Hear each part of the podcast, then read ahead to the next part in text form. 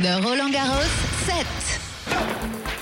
This podcast is brought to you by MasterCard.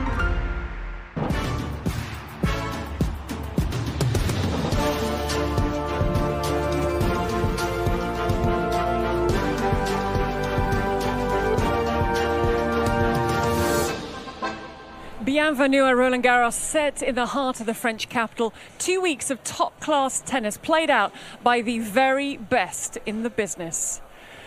And welcome to Night and Day at Roland Garros. Now, we are here to bring you up to date with absolutely everything that's taken place over the course of the day, and here for you is a little bit of what's coming your way this evening.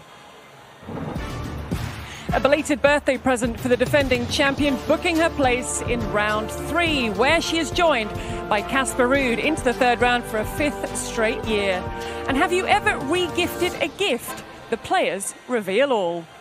And taking centre stage this evening, the music will start to build behind me. You'll see more and more spectators make their way into Philippe Chatrier because it is the night session and the two men taking centre stage tonight. Well, they arrived a little bit earlier. Here is Alex Molcan from Slovakia. Now, he arrived at 3.20 this afternoon. You can see his coach, Marian Vajda, just in front and to the left there, the long-time coach of Novak Djokovic, making their way through security, having the bags checked. So it happens to absolutely everybody. Now, he is going to be up against the two-time Roland Garros semi-finalist in Sasha Zverev. Now, Zverev's team, including his father, Alexander Zverev Sr., arrived earlier, but Sasha on his own with his bits and pieces through security and to get themselves ready for what lies ahead the beautiful sight over Philippe Chatrier. The weather is glorious once again, and we've had a little bit of a delay on Suzanne Lenglen due to a match that we will get to in the highlights. But racing through her match just a short while ago was Coco Gauff, the six C's. Now, she was taking on Julia Grabher from Austria, who's making her main draw debut. This is their first tour level meeting, but she actually met Grabher in the Billie Jean King Cup qualifier earlier the year. They got the win, and she got the win again very comfortably through 6 2, 6 3, and it was an hour and seven minutes. So Coco Gauff, finalist last year in both singles and doubles, makes her way into round three and we're going to let you know why there was a little bit of a hold up later on. But let's get to the rest of the action. As we've just seen Coco Gauff, let's remain in the women's draw and let's continue on because we have a third round to complete with the defending champion, world number one, 22 years of age now, celebrated with tiramisu and a Lego Coliseum gift from her team. Two time Roland Garros champion. It was an edgy first set from Swiatek against Claire Liu, who's a 102 in the world, before she would go on to pick up yet another bagel. She found her feet in this contest and she looked phenomenal as the match progressed. She said she wasn't partying and she doesn't really party because she's not really a party person. She just tries to keep her cool. Now, the match lasted for an hour and 29 minutes. There is a chance she could lose that number one ranking at the end of this tournament, so a lot to play for. She will face Wang in the third round, but Swiatek is through, and this is what she had to say on court after the win. Good job. Thank you. Um, yeah, it's not easy, especially when we're like constantly switching sides, and one time we're playing with the wind and one time against. So uh, I really needed to adjust to that, but I'm pretty happy that again I managed to play uh, second set a little bit better and just you know learn from the first set. So that's the most important thing for me. But for sure, um, yeah, Claire played pretty well, so it was it wasn't easy for sure. Now, the honour of the first win of the day, that went to the Wimbledon champion, the fourth seed, Elena Rybakina, out of Suzanne Lenglen taking on Linda Noskova. A solid performance from Rybakina. She put so much pressure on players to hold their serve. And would you believe that is a 30th win of the year for Rybakina? Won the titles this year in Indian Wells and Rome in the lead up to Roland Garros. It was an hour and 26 minutes. It was 6 3, 6 3. Now she faces the Spaniard, Sara Sorribes Tormo in the third. She's still on course for a meeting with Iga Swiatek late in the tournament. This is the top half of the women's draw. But was a good win for Rybakina, who spoke in press after the match. I think that first of all, my first WTA win was on clay. So from that point, I thought that I actually can play on clay. Of course, it depends where the the conditions, how is the weather, balls. Uh, even here, it's uh, quite different from Rome, uh, the the tournament I just won. So uh, I think it's just for me uh, different and longer preparation should be physically, just because uh, you need to slide a lot and uh, uh physically it's just the rally is longer, more patient. But uh, I think that I can play good and just with the with the experience, with the years and the matches, I can get just better and better. Well, the weather's definitely a lot better than it was in Rome. Jabeur was on Philippe Chatrier, third match up the seventh seed, taking on Oceane Dodin. A first meeting between the two. Ons Jabeur also a winner in Charleston on the clay this year, and it's already better than last year. Remember that Sunday exit for Ons Jabeur. 6-2, 6-3, making a sixth main draw appearance here in Paris, and I think she'll be very happy with how she played and the, the trickery of Ons Jabeur. But she beat Oceane Dodin straight sets, and she is through to the third round. Another name we're getting to know pretty swiftly is Mira Andreeva. Came through qualifying. She was up against Diane Parry of France on court Simone Mathieu. Andreeva is 16 years of age. She's making her Grand Slam debut. And with this win, that's now five matches in a row having come through qualifying. She is yet to drop a set through the start of qualifying right through to the third round. Two months ago, she was ranked 304. With that win, she is now 97 in the world. She's she's based in France. Just the six games dropped in the two matches through the main draw. She plays with such poise and composure for one so young. She will face Coco Gauff in the third round, so 6 1, 6 2. And she's also a very entertaining listen in press. The Simone Mathieu is uh, not that big, so for me. so for me it was uh, comfortable. I felt um, as uh, on any other court, and of course I've been prepared that the crowd, like the maybe 10% of the crowd will be for me and the 90 for her. So I was just trying to stay calm and just focus on my game. Cannot wait for that third round meeting between Mira Andreeva and Coco Gauff, two teenagers facing off here at Roland Garros. The entertainment behind me is beginning. The players will walk out on court just before 8.30 this evening for the night session. We will continue to prepare you for that. In the meantime, there have been matches completed in the men's draw. Now, this is the bottom half of the men's draw that we're looking at today. And let's start with Casper Ruud, last year's runner up. He was up against the qualifier, Giulio Zeppieri, who was playing on Philippe Chatrier. There was that third set dropped by Ruud after a very sloppy game that gave the advantage to his opponent, who really came out firing. But for Ruud, it's now a fifth straight year into the third round. So that's every year since 2019 for Casper Ruud. He was broken when serving for the match. He managed to get the job done. That's a 30th Grand Slam win for the Norwegian. His Roland Garros record reads one loss, 115, lost five, through to the third round. And he had a chat on court after his win.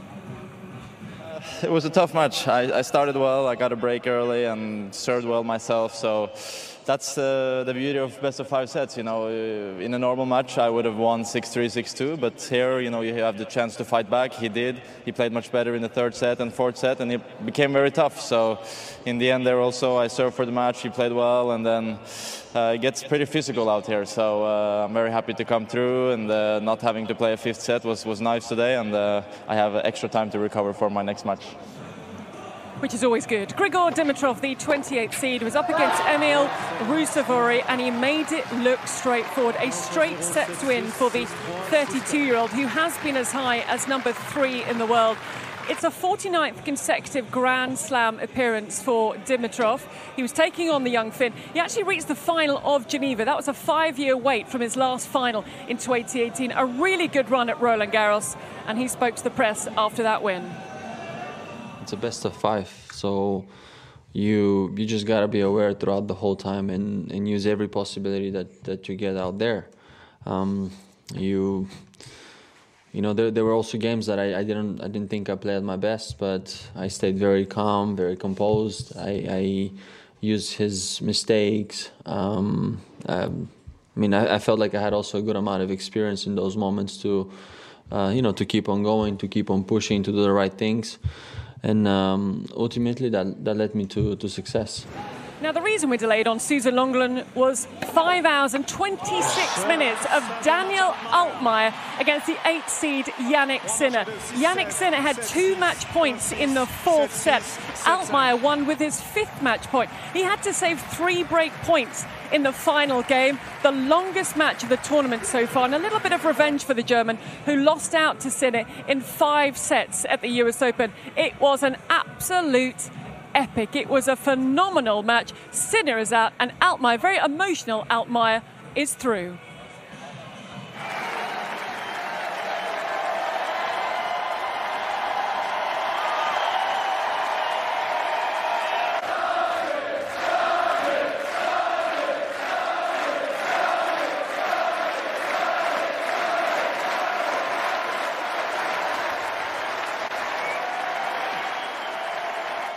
Well, I just love the game of tennis. That's why.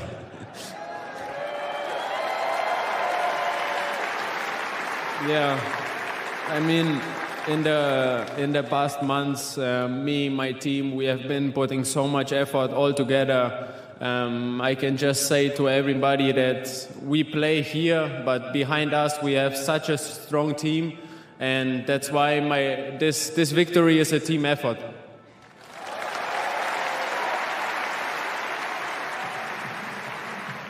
Can understand the emotion from Daniel Altmaier and his team. Francis Tiafoe, the 12th seed, quietly going about his business.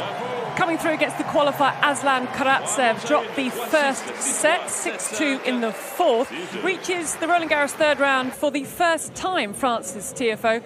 A first meeting between the two. Tiafoe has won on clay this year. He won the title at Houston, so had some clay form in him before coming here to Roland Garros. As I say, he's just quietly going about his business. Karatsev, a tricky opponent, having come through qualifying. And next up, it will be Zverev or Molcan.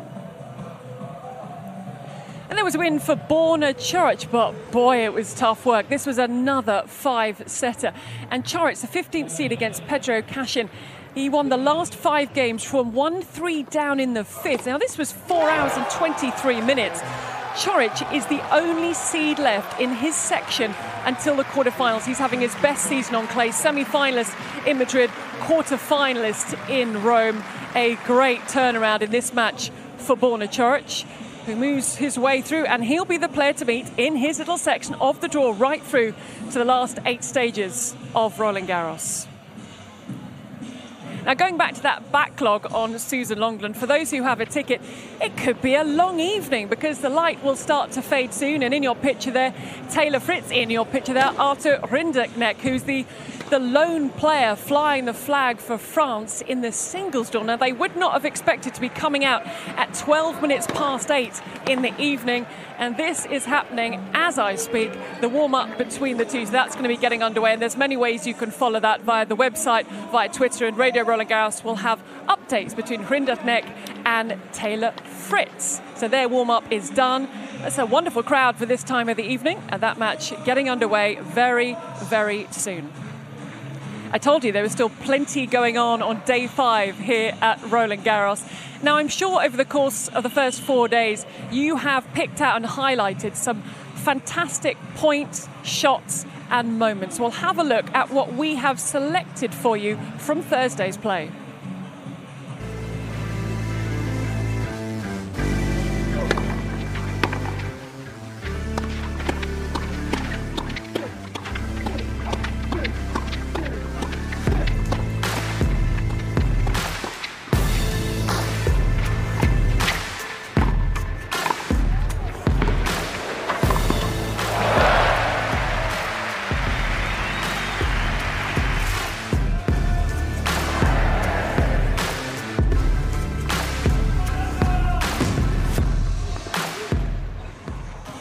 We like to point out and highlight a point, shot, or moment from the day's play, and that was ours for today. Now, the night session, you can hear the entertainment behind me. The players will be getting ready in the bowels of Philippe Chatrier.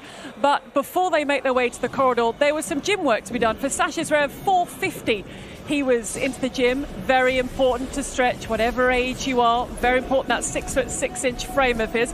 So going through with the stretch bands, making sure everything is loose and limbered up ahead of practice. while his opponent, Alex Molcan, now he got to the gym a little bit earlier, and for him, it was getting the blood flowing in the legs. It was a light jog on the treadmill, and it looks as though, from where his eye line is going to go, that he was having a look at the TV because there's tennis on the TVs in front of them to keep them busy as they warm up. And he was also probably wondering why there was a camera filming him while he was on the treadmill. We'll take a look at their training a little bit later. But the question I have for you this evening have you ever re gifted a gift? Because that was a question we put to a handful of the players with some surprising answers. You ready? Let's try.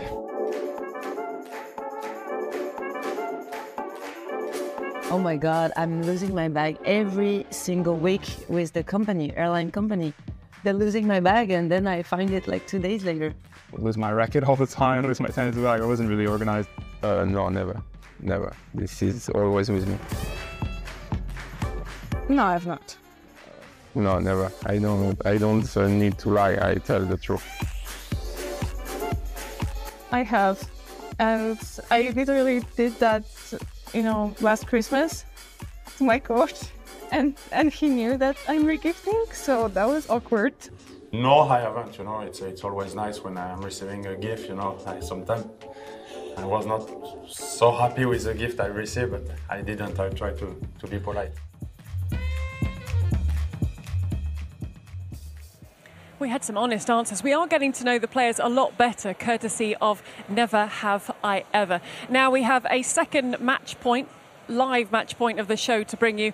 And this is Nicholas Jarry. Now, he's the recent winner in Geneva. He beat Grigor Dimitrov in the final. And this is a good win for him coming through against Tommy Paul. Look at the smile on his face. He got the job done in four sets, but that is a really good win. He's taking that momentum from winning the title in Geneva, bringing it here to Roland Garros. So Tommy Paul is out. We've just seen another American Taylor Fritz warm up. We've seen Francis Tiafoe go through, but this moment is about that young man there, Nicholas Jarry. He is through to round three with a four set victory over Tommy Paul.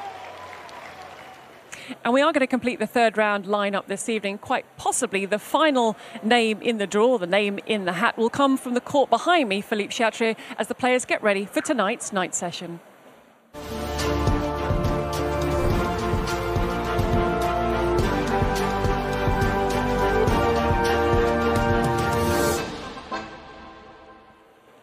On its way, a first meeting between the 22nd seed Sasha Zverev and the world number 86 from Slovakia, Alex Molcan. And as you can see there, it's not before 22 minutes past 8, which is very precise.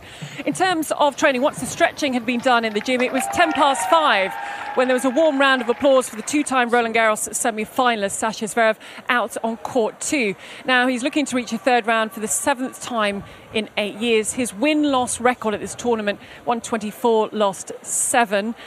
And you'll remember that he had to, well, he was pretty much at the top of his game last year when he had to retire in that match against Rafa Nadal after that awful fall. He didn't play for the rest of the year, so he's really happy to be back. It's good to see him back fit and playing at the standard. And there was a really good crowd on court to beat Lloyd Harris in the first round, and he'll be looking to make it through to the third round this evening. Meanwhile, a little bit earlier out on court, so that was 10 past 5. This was over on court 15, a little bit quieter on court 15.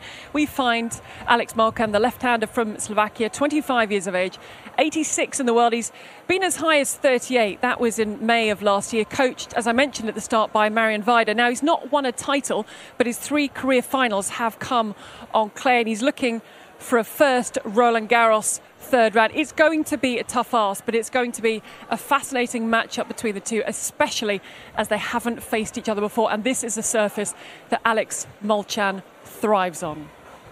So, that a little bit about the players that we have for you this evening. Before we finish off with the night session duo, let's mark your card for tomorrow's order of play when the third round gets underway. Philippe Chatrier, the 11.45 start. Jessica Pegula and Elise Mertens kicks things off. Then there'll be Aryna Sabalenka with that chance of being world number one at the end of this tournament. Then what an intriguing encounter. Novak Djokovic, two-time champion against Alejandro Davidovich Fokina.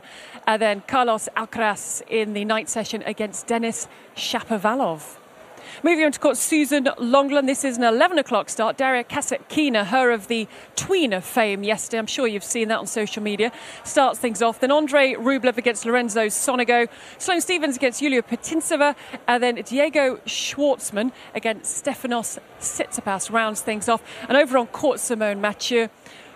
Karen Khachanov against Thanasi Kokkinakis. This, I think, is an intriguing match to start things off. They're a really good opportunity for Kokkinakis. Elena Svitolina looking to keep this dream run going from winning in Strasbourg and then coming through to the third round here. Lorenzo Musetti against Cam Norrie. That's another one to mark your card about.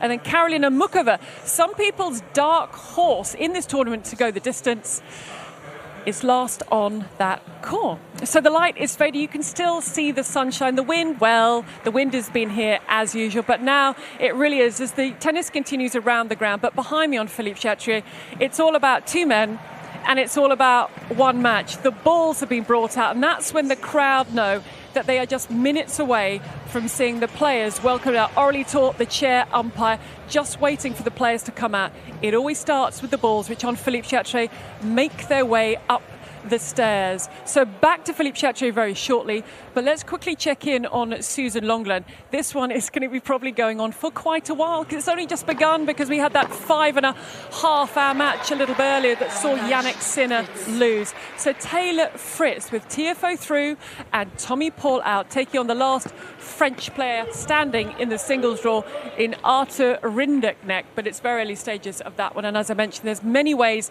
that you can follow the action so you keep up to date with what is happening with a very good crowd on Suzanne Lenglen as we approach 8.30 in the evening. Égalité. And here is the nighttime corridor. The lights are dimmed, flashes of lights around the side. You can just see Alex Molcan closest to us in the picture, putting his bits and pieces down. Sasha Zverev prowling around at the back of the court. Two time semi finalist here, and Zverev said he really felt at the top of his game when he got the injury against Nadal last year. It will be the left hander from Slovakia who's welcomed out first. There's a person in the corner that will nod to Molcan. I think they might have just done that and said, Your time is now. The lower ranked player will be welcomed out first. So, here for you the introductions for tonight's night session as Molcan makes his way up the stairs onto Philippe Chatrier.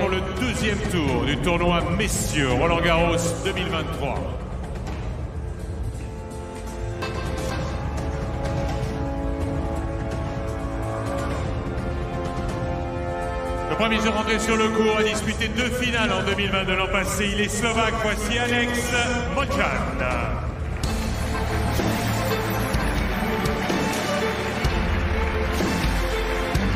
rentre accompagné par Clément.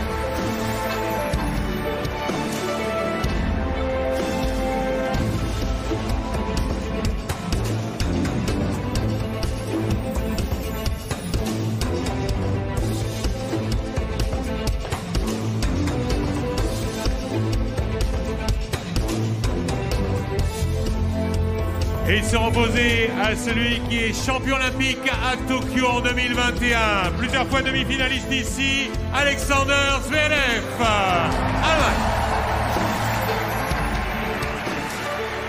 Qui rentre accompagné par Claude. A really good reception for both players out onto Philippe Chatrier. So I hope you're all ready for the night session with the players about to warm up behind me. You can follow on RolandGarros.com. You can follow on the official Twitter feed with live ball by ball commentary on Radio Roland Garros that you can find on the home page of the app. It's been lovely to have your company this evening, and we hope to have it again at the same time tomorrow. Bye for now.